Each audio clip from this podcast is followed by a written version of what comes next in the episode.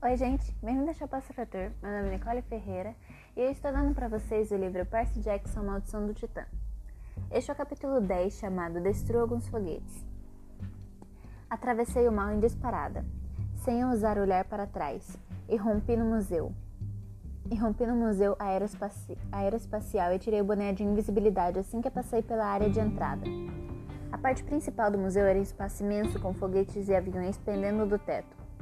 Três níveis de balcões se espiralavam em torno do espaço, de modo que você podia olhar as exibições de diferentes alturas.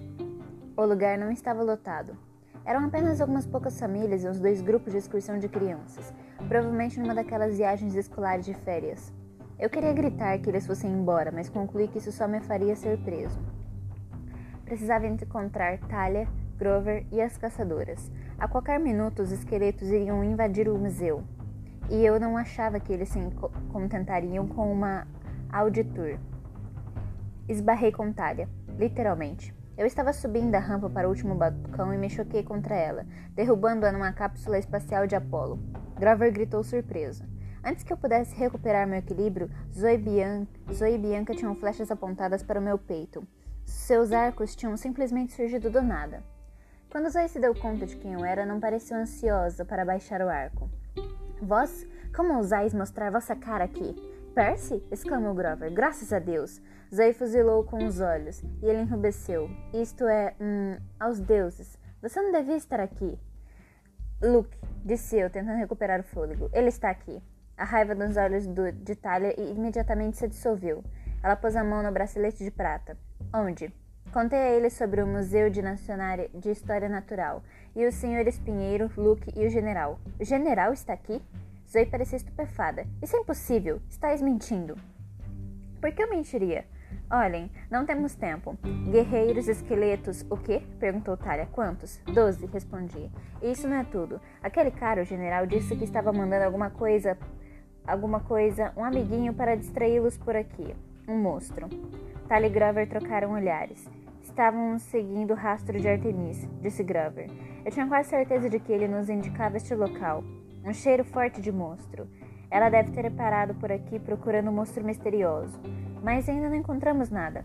Zoe, disse Bianca nervosa. Se é o general, não pode ser, disse Zoe bruscamente. Parece deve ter visto uma mensagem de íris ou alguma outra ilusão. Ilusões não quebram pisos de mármore, disse eu. Zoe respirou fundo, tentando acalmar-se. Eu não sabia por que ela estava levando tudo para tão pelo lado tudo tão para o lado pessoal, ou como ela conhecia esse general, mas concluí que aquele não era o momento de perguntar. Se Percy estiver falando a verdade sobre os guerreiros esqueletos, disse ela, não temos tempo para discussões. Eles são os piores, os mais terríveis. Temos de partir agora. Boa ideia, concordei. Eu não vos estava incluindo, garoto, replicou Zoe. Não fazeis parte desta busca. Ei, eu estou tentando salvar a vida de vocês. Você não devia ter vindo, Percy, disse Talia em tom soturno. Mas agora está aqui. Ande, vamos voltar para a van. Esta decisão não é vossa, disse Zoe asperamente. Talia lançou-lhe um olhar azedo. Você não é o chefe aqui, Zoe. Não ligo para a sua idade. Ainda é uma menina mimada e metida. Você nunca foi esperta quando assuntos são garotos, grunhiu Zoe. Você não pode deixá-los para. nunca pode deixá-los para trás. Talia parecia prestes a socar Zoe. Então todos ficaram imóveis. Houve um grunhido tão alto que pensei que o motor de um dos foguetes estivesse sendo acionado. Abaixo de nós, alguns adultos berraram. A voz de uma criança gritou com prazer: Gatinho! Uma coisa enorme subia a rampa saltando. Era do tamanho de uma picape com garras prateadas e pelo dourado cintilante. Eu já vi aquele monstro uma vez, dois anos atrás. Eu avistara rapidamente de um trem. Agora mais de perto parecia ainda maior. O leão de Nemeia, disse Talia. Não se mova. O leão rugiu tão alto que fez meu cabelo se repartir. Suas presas brilhavam como aço inoxidável. Separai-vos ao meu sinal, disse Zoe. Tentai mantê-lo distraído. Até quando? Perguntou Grover. Até eu pensar numa maneira de matá-lo. Ide. Eu destampei contra a corrente e rolei para a esquerda. Flechas passaram zunindo por mim. E Grover tocou um ritmo agudo e suave de sua flauta de bambu. Eu me virei e vi e Bianca subindo a cápsula de Apolo. Elas atiravam, uma após a outra, flechas que se partiam, inofensivas contra o pelo metálico do leão. O animal golpeou a cápsula e virou-a de lado, lançando as caçadoras para trás. Grover tocava uma melodia horrível e frenética, e o leão voltou-se na direção dele. Mas Talia intrometeu-se em seu caminho, erguendo a Aegis, e o leão recuou e rugiu. Eia, disse Talia, para trás. O leão urrava e rasgava o ar com a garra, mas ao mesmo tempo recuava como se o escudo fosse uma labareda. Por um segundo pensei que Talia o tivesse sob controle. Então vi que o leão se abaixava, os músculos de suas pernas se tensionando. Eu já vi um número suficiente de brigas de gatos nos becos próximos do meu apartamento em Nova York. Sabia que o leão ia saltar sobre ela. Ei! gritei. Não sei o que estava pensando, mas avancei contra a fera. Eu só queria afastá-la de meus amigos. Ataquei contra a corrente, acertando um bom golpe no flanco, que devia ter transformado o monstro em picadinho. Mas a lâmina apenas retiniu de encontrar o pelo, provocando uma explosão de fagulhas. O leão me arranhou com as garras, arrancando um pedaço do meu casaco. Recuei de encontro à balaustrada.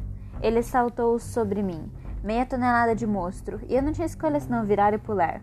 Caí sobre a asa de um antigo avião prateado que se inclinou e quase me lançou no chão, três andares abaixo. Uma flecha zuniu ao lado da minha cabeça. O leão saltou sobre a aeronave e as cordas se, que seguravam o avião começaram a gemer. O leão avançou para mim, e eu pulei para a peça em exposição mais próxima, uma estranha espaçonave com pás como as de um helicóptero. Ergui os olhos e vi o leão rugir. Dentro de sua boca, a língua e a garganta rosada. A boca, pensei. O pelo era totalmente invulnerável, mas se eu pudesse atingi-lo na boca, o único problema era que o monstro se movimentava rápido demais. Entre suas garras e presas eu não conseguiria me aproximar sem ser transformada em picadinho. Zoe! gritei. Mire na boca! O monstro investiu. Uma flecha passou por ele sem acertar e eu pulei da espaçonave para o topo de uma mostra no térreo, uma imensa cópia de, da Terra. Desci deslizando pela Rússia e saltei do Equador. O leão de Nemea rugiu e se equilibrou sobre a espaçonave, mas seu peso era demais. Uma das cordas se rompeu. Enquanto o aparato balançava como um pêndulo, o leão saltou para, polo, para o polo norte da cópia da Terra. Grover! gritei, deixe a área livre. Grupos de crianças corriam de um lado para o outro, gritando. Graver tentava conduzi-las para longe do monstro no momento exato em que a outra corda da espaçonave arrebentou e a peça se espatifou no chão. Talia saltou pela balaustrada do segundo andar e aterrissou à minha frente, do outro lado do globo. O leão olhou para nós, tentando decidir qual dos dois mataria primeiro. Zoe e Bianca estavam acima de nós, os arcos preparados, mas ficavam se deslocando de um ponto para o outro, tentando conseguir um bom ângulo. Não temos uma linha de tiro livre, gritou Zoe. Faça ele abrir mais a boca. O leão rosnou do alto do globo. Olhei as opções ao redor. Olhei ao redor. Opções. Eu precisava. A lojinha de presentes. Veio-me uma vaga lembrança da minha viagem até ali quando eu era pequeno. Alguma coisa me fiz... que fizera a mãe e a mãe comprar e me arrependerá.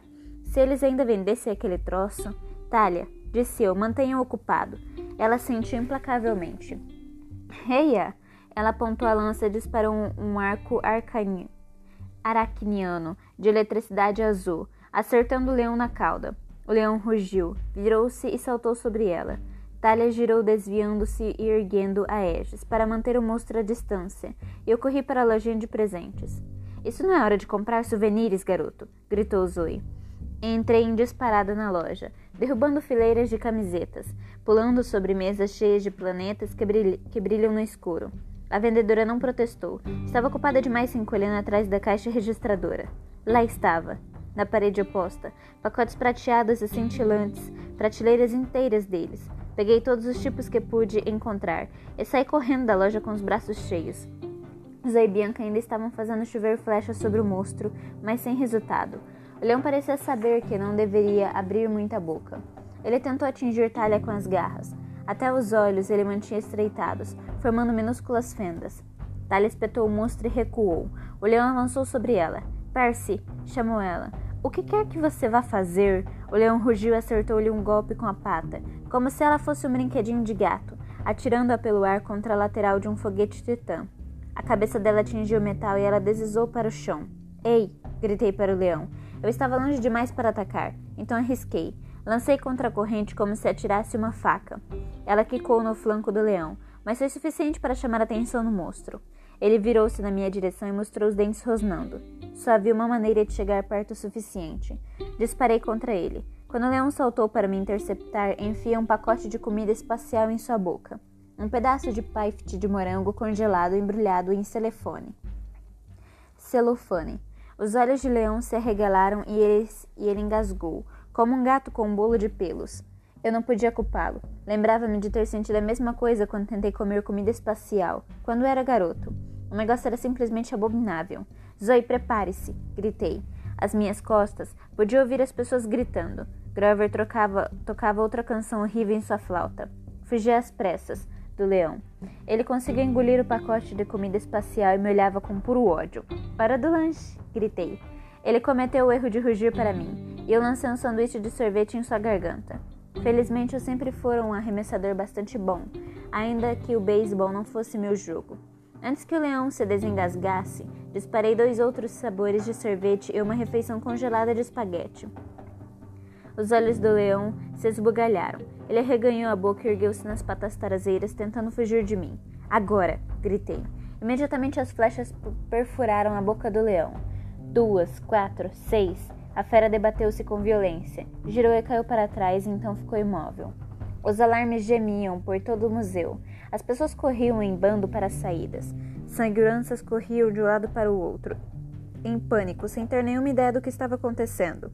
Grover ajoelhou-se ao lado de Talia e a ajudou a levantar-se. Ela parecia bem, só um pouco tonta. Zoe e Bianca saltaram do balcão caindo ao meu lado. Zoe me olhou com atenção. Essa foi uma estratégia interessante. Ei, funcionou. Ela não discutiu. O leão parecia estar se dissolvendo, da maneira como às vezes acontece com os monstros, até que mais nada havia a não ser seu reluzente casaco de pelos, e mesmo este parecia estar encolhendo, ao tamanho da pele de um leão normal. Pegai-a, disse Mizui. Eu a olhei surpreso. O quê? A pele do leão? Isso não é assim uma violação dos direitos dos animais ou coisa parecida? É um espólio de guerra, ela me disse. É vossa por direito. Você o matou, repliquei. Ela balançou a cabeça quase sorrindo.